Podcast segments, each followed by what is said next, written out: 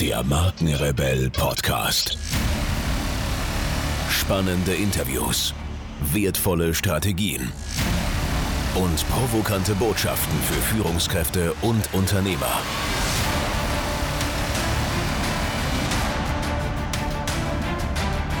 Stell dich den Herausforderungen der Digitalisierung und setze als Marke ein Zeichen. Von und mit Markenrebell Norman Glaser. Yes, here we go. Herzlich willkommen zu einer weiteren Podcast-Folge. Heute mit einer Soloshow und dem Thema Eine Marke digital zu führen beginnt mit der Frage, warum nicht? Und heute möchte ich mit dieser Soloshow einfach mal so ein bisschen performen auf dem Begriff Digitalisierung und vielleicht die ein oder andere Rakete in die Luft schießen, die in euch irgendetwas auslöst. Und vor allen Dingen soll es um die Frage, warum nicht gehen. Und dann steigen wir einfach auch schon mal ein in das ganze äh, Thema, denn Digitalisierung bedeutet für mich ganz persönlich, da hat ja jeder so seine, ja, seine, seine, seine Übersetzung oder seine Interpretation, ja, ähm, äh, für mich bedeutet Digitalisierung Vernetzung. Und zwar in der horizontalen Vernetzung und in der vertikalen Vernetzung. Also ein Beispiel, um es auch ein bisschen abstrakt und damit skalierbarer vielleicht für euer Business zu halten. Ähm, Vernetzung in der horizontalen bedeutet zum Beispiel mit Kooperationspartnern. Könnt ihr von anderen Kooperationspartnern zum Beispiel die Wertschöpfungskette ergänzen. Und äh, die vertikale Vernetzung, äh, damit könnte zum Beispiel in diesem Beispiel äh, gemeinsam sich hin zum Kunden zu vernetzen. Also so eine B2B und B2C-Achse. Und ich glaube, Vernetzung mh, hm, wird sehr oft, zumindest erlebe ich das beim, bei unseren Klienten, wird das sehr oft sehr einseitig gesehen. Also entweder sehr horizontal oder nur vertikal. Und ich glaube einfach, Vernetzung, wenn ihr euch ein Netz, ein Fischernetz vorstellt, dann hast du vertikale und horizontale Linien. Das Ganze ergibt ein Netz. Und so hat man eigentlich eine schöne Assoziation dazu, wie Digitalisierung, also im Netz zu agieren, in einer digitalen Welt ein Business aufzubauen, wie das Ganze funktionieren kann und aus meiner Sicht auch sollte.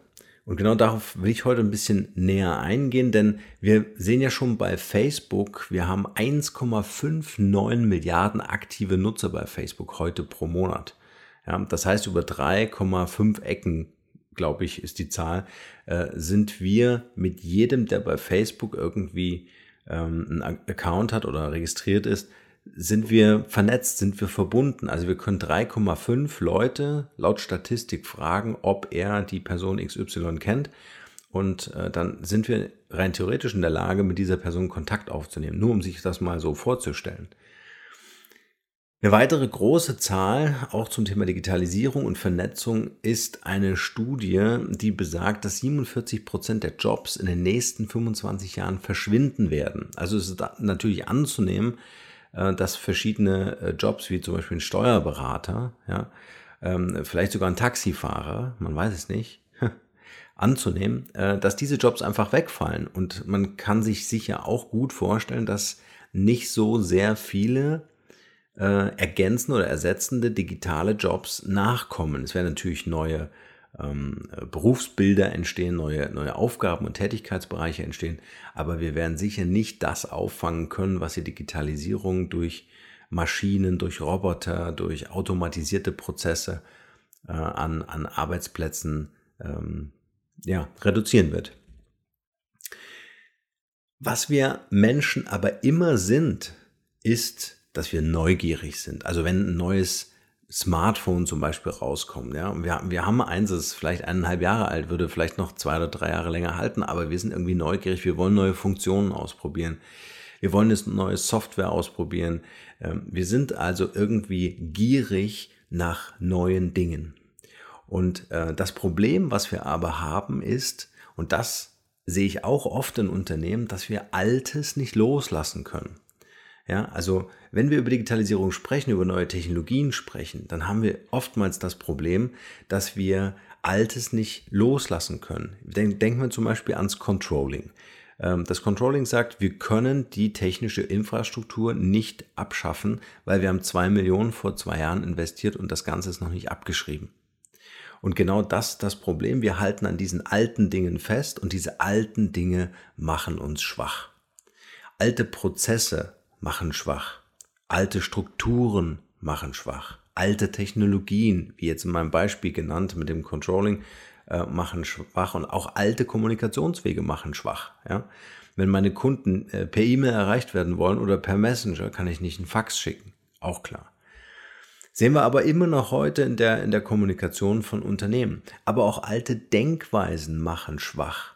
Oftmals merke ich einfach, dass es eher so um eine persönliche Meinung geht, ja, ob etwas funktioniert oder nicht, anstatt äh, das Ganze wirklich von Experten mal durchleuchten zu lassen und diese alten Denkweisen abzulegen, zu sagen, ja, die Generation über 60, die ist nicht im Netz.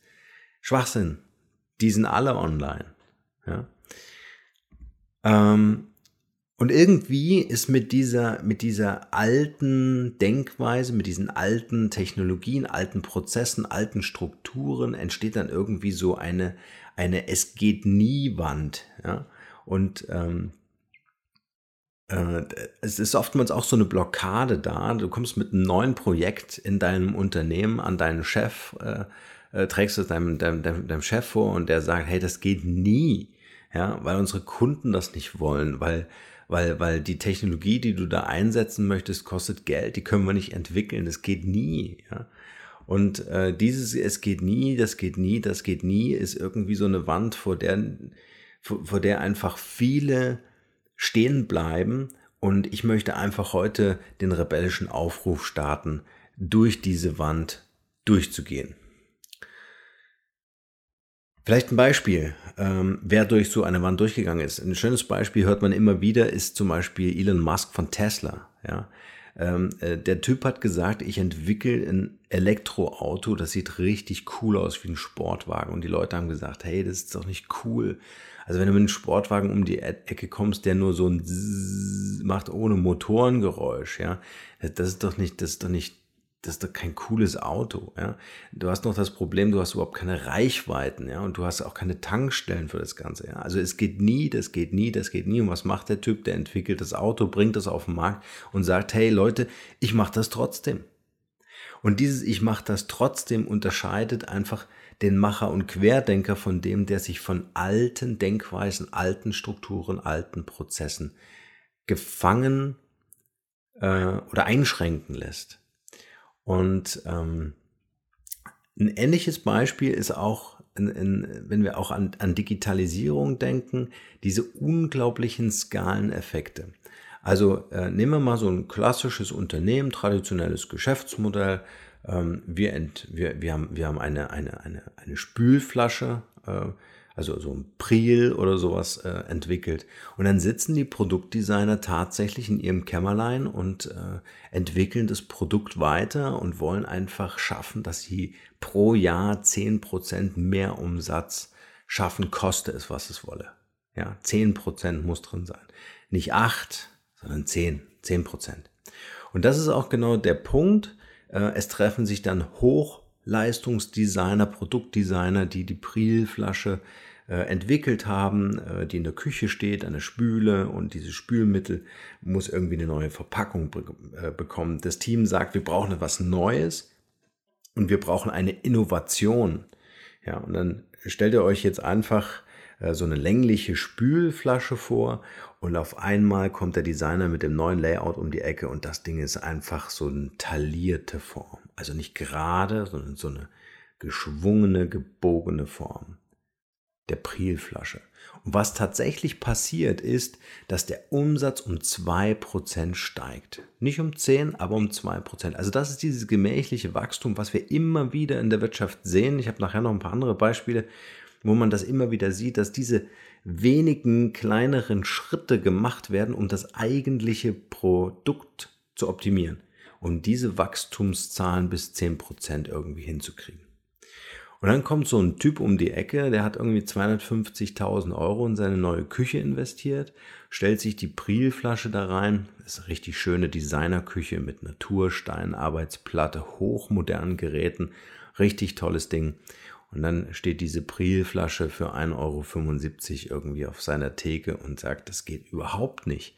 Diese Prielflasche zerstört einfach das Design meiner Küche. Und was macht er? Der entwickelt einfach eine Designy-Spülflasche für seine Küche, bietet das seinen Kunden an und sein Umsatz geht mit 3600 Prozent einfach durch die Decke. Weil jeder diese Design-Spülflasche haben möchte für seine äh, tolle Küche. Ein anderes Beispiel, gehen wir mal in die Kommunikation rein. So ein Marktführer für, für die analoge Telefonie war ja Siemens, ne? so das analoge Festnetztelefon. Und was haben die gemacht? Die haben natürlich ihre Produkte auch weiterentwickelt. Die wollten ja auch 10% Wachstum haben pro Jahr. Und äh, dann haben sie die Ohrmuschel irgendwie ähm, optimiert und konnten den Sound tatsächlich so um 10% verbessern. Ja? Sie waren aber nicht die Erfinder des äh, Mobiltelefons. Ja? Äh, Nokia war es auch nicht, aber sie waren letztendlich der Marktführer für Mobiltelefonie, ähm, haben aber verpasst, irgendwie darüber nachzudenken, wie kann ich mit diesem Teil irgendwie mehr anstellen, als mich äh, kabellos zu bewegen. Ja? Äh, und äh, diese Challenge haben sie irgendwie nicht gemeistert, wollten sie nicht annehmen. Sie hatten die Lösung eigentlich schon in Schubladen, haben sich auf dem Erfolg ausgeruht und wer kommt um die Ecke? Apple und entwickelt das Smartphone. Und was ist das große Warum dieser übergeordneten, also wenn wir uns das mal anschauen, mit Siemens und der Festnetztelefonie, Nokia mit der Mobilfunktelefonie, Apple mit Smartphone. Ja, das Big Picture über all dem ist das Thema Kommunikation. Wir müssen uns also die Frage stellen, warum können wir das Thema Kommunikation nicht völlig neu gestalten mit einem solchen Gerät? Ja, warum muss ich mich nur auf das Telefonieren konzentrieren? Zugegebenermaßen haben die Leute, die heute ein Smartphone entwickeln, äh, viel weniger Telefonate, also sie benutzen das, äh, das Smartphone äh, viel weniger für Telefonate als für andere Formen der Kommunikation, Facebook, Messenger, E-Mail und so weiter. Ja. Also die Suche nach dem Big Picture, das ist das ganz große Ding, was uns dazu befähigt, über Innovationen nachzudenken. Nicht über die 10%, sondern wie können wir das Produkt ähm, innovativ vorantreiben? Wie können wir neue Dinge schaffen? Das ist wahnsinnig viel Mut, der da erforderlich ist. Es ist wahnsinnig viel Durchhaltevermögen. Es ist eine völlig neue Denkweise. Nicht alte Denkweisen, nicht alte Denkprozesse, neue Denkweisen. Alte Denkweisen, um mal ein Beispiel dafür zu geben, alte Denkweisen ist, ich habe mir ein Ziel gesetzt und ich erreiche dieses Ziel einfach nicht. Ja, ich habe gesagt, ich will 1000 Handys verkaufen und ich verkaufe keine 1000, sondern nur 420. Ja, ähm, die neue Denkweise ist, ich muss mich in einen Prozess hineinbegeben, in dem ich ständig lerne und nicht sage, ich versage, ja, indem ich aufgebe, habe ich versagt. Aber ich lerne einfach, was braucht der Markt und entwickle das Ganze weiter und versuche mein Big Picture zu finden versuche diesen Kommunikationsbegriff zu finden über mein Thema. Ja, und dann lerne ich quasi ganz viele Wege, wie was nicht funktioniert, aber nur so werde ich den einen Weg finden, der einschlägt wie eine Bombe, der richtig gut funktioniert. Und dann sind wir irgendwie so in diesem ganzen Prozess der Transformation. Ja, also wir haben ein, ein Gestern und ein Heute. Wir haben ein Gestern mit alten Strukturen, alten Technologien, alten Denk- und Handlungsprozessen, alten Kommunikationswegen. Und wir haben ein, ein Heute oder auch ein Morgen, in dem wir darüber nachdenken, ähm, äh, wie kann ich durch neue Digitalkompetenzen mein ganzes Unternehmen transformieren. Digitalkompetenzen befähigen mich also, die Technologien meinem Unternehmen in Frage zu stellen meine Prozesse in Frage zu stellen, meine Vermarktungsstrategie in Frage zu stellen, meine Produkt-Usability, Kompetenz äh, zu hinterfragen, bis hin zu Datenkompetenzen und natürlich IT-Kompetenzen. Und stellt euch das Ganze so vor, äh, vielleicht kennt der ein oder andere von euch so einen Iron Man. Also die Transformation ist die quasi, dass der, der in diesem Anzug steckt, nach wie vor natürlich äh, äh, die Person ist, die ja auch im richtigen Leben ist, ne? mit all diesen gewohnten und gelernten Prozessen, die so angenehm sind, die man eigentlich nicht so gern verlassen möchte, weil man sich gut damit auskennt. Aber sobald ich den Anzug anhabe, habe ich übernatürliche Kräfte und kann fliegen und habe Power und habe Kraft und kann ganz schnell rennen. Und dieser Anzug sind im Grunde diese Kompetenzen, die ich mir zusätzlich aneigne, um da als digitaler Superheld unterwegs zu sein, um mein Unternehmen wirklich auf Kurs zu bringen. Ja, also das, um einfach mal so ein, so, ein, so ein Bild zu visualisieren. Und wie das funktionieren kann, ist, und das ist ein, ein, eine, eine Idee, ein Konzept, was ich äh, immer wieder ganz gerne bringe, weil, weil das aus meiner Sicht der schnellste, effektivste Lernprozess für ein Unternehmen ist, um zum Beispiel durch das Lean Startup Prinzip oder auch Design Thinking in einem Inkubator, also nicht im Unternehmen selbst, sondern in einem Arbeitskreis, in einem Lab, in einem Inkubator, ähm, äh, diese Prozesse initiiere mit einem Team und in diesem Inkubator die Learnings übertrage auf mein Unternehmen, um nach und nach zu digitalisieren und zu transformieren. Also ich finde es keine gute Idee, ist aber auch eine Meinung, ja, aufgrund meiner Erfahrung. Ich finde es keine gute Idee, in ein Unternehmen reinzugeben und diese ganzen alten Strukturen, Technologien, Kommunikationswege und so weiter einfach durch neue zu ersetzen. Das ist für mich so eine Arbeit am lebenden Objekt, sondern Erfahrungen zu sammeln über Inkubatoren. Das können auch Ausgründungen sein und so weiter.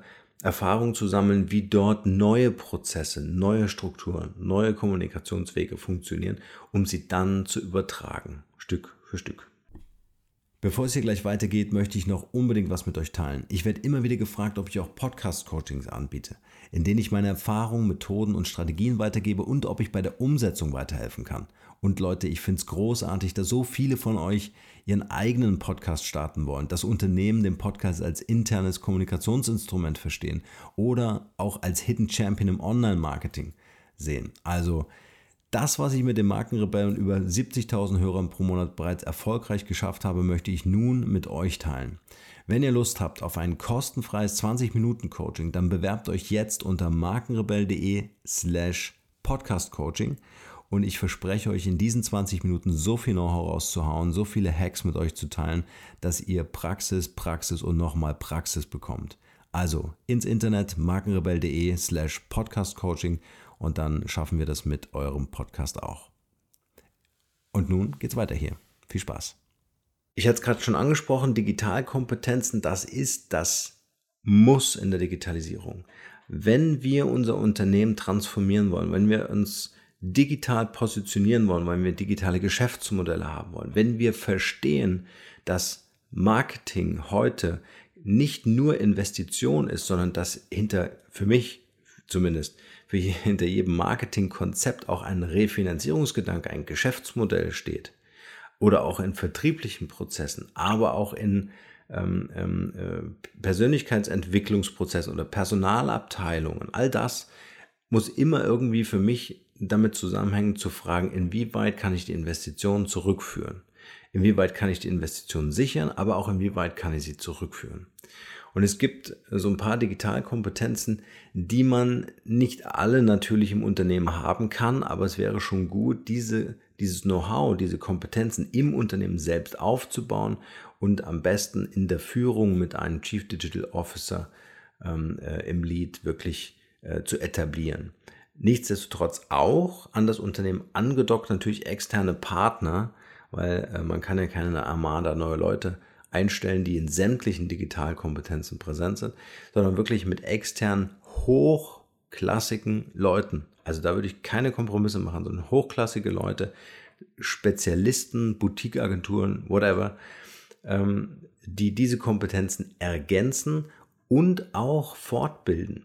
Also auch ein super Tipp, äh, ähm, äh, den ich euch hier mitgeben möchte, ist in eurem Unternehmen, wenn ihr zum Beispiel einen Online-Marketing-Spezialisten extern beschäftigt oder jemand, der sich mit digitaler Markenführung auskennt, jemand, der sich ähm, äh, mit Suchmaschinenoptimierung auskennt und so weiter. Also irgendeinen Spezialisten, wenn der für euch arbeitet, äh, verhandelt dort mit rein in, in den Gesamtauftrag, dass auch Schulungen intern stattfinden und dass die Mitarbeiter von diesen Experten lernen können das ganz wichtiges Know-how, was ins Unternehmen gehört, nicht um neue Experten auszubilden, sondern um einfach so ein Allgemeinwissen herzustellen und ein, ein Gefühl, eine Sensibilisierung, eine Intuition zu entwickeln, wie muss das in einer digitalen Welt, in einer digitalisierten Welt ähm, äh, ablaufen, wenn man neue Prozesse, neue Strukturen, Kommunikationswege und so weiter umsetzen möchte.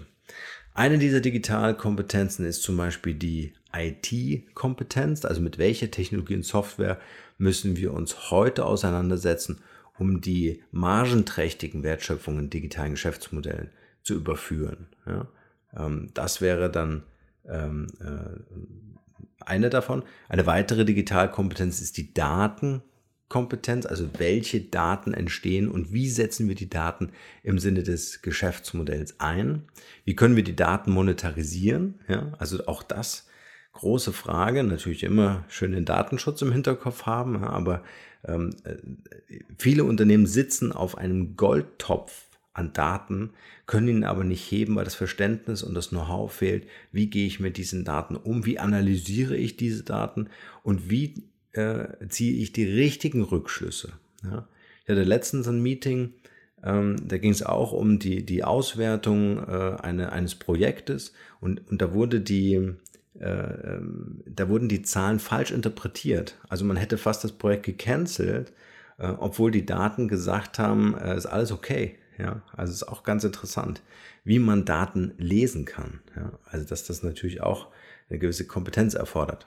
Eine weitere Digitalkompetenz ist Online-Marketing-Kompetenz. Online-Marketing wirklich als den Hebel, um sich eine Reichweite aufzubauen und eine Community aufzubauen. Also ich prognostiziere heute, dass das Thema Community insofern ähm, einen, einen entsprechenden Wert für ein Unternehmen darstellt, dass wenn ich die Company mal verkaufen möchte oder ein Investor reinkommt, der fragt, wie sieht es mit eurer Community-Arbeit aus? Wie viele Leute sind eure Fans? Und ich dann einfach sage drei, dann ist das halt einfach zu wenig und wird den Unternehmenswert deutlich schmälern. Also gerade im B2C-Geschäft sollte man immer darüber nachdenken, inwieweit hat man eine, eine Community, eine Online-Community, ähm, am Start, selbst wenn man einen regionalen äh, Laden oder äh, auch eine Arztpraxis hat. Ja.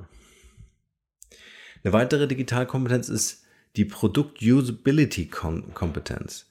Das heißt, wie schaffe ich es, dass die jeweilige Nutzergruppe möglichst einfach Produkte, Services und Technologien wahrnehmen und nutzen kann? Ja, also Produkt-Usability-Kompetenz, äh, da geht es wirklich darum, dass ich mich dass ich diesen Perspektivwechsel hinbekomme. Also wie nimmt der, wie ist das Produkterlebnis für äh, meine Nutzer? Jetzt habe ich einen Frosch im Hals. Egal, der bleibt da. ja, also das waren einfach mal so ein paar Auszüge über das Thema äh, Digitalkompetenzen und ähm, äh, warum es so wichtig ist, sich mit der Digitalisierung per se natürlich auseinanderzusetzen, aber auch so ein bisschen ein Verständnis dafür zu entwickeln, warum das so umfangreich ist, warum das so komplex ist und warum jeder eine andere Antwort auf die Frage hat, was ist eigentlich Digitalisierung. Die Frage ist am Ende also nicht, warum, sondern die Frage ist, warum nicht? Warum probieren wir das nicht einfach mal aus und testen diese Innovation und schauen, was passiert? In diesem Sinne, nur das Beste für euch und bleibt rebellisch. Ciao.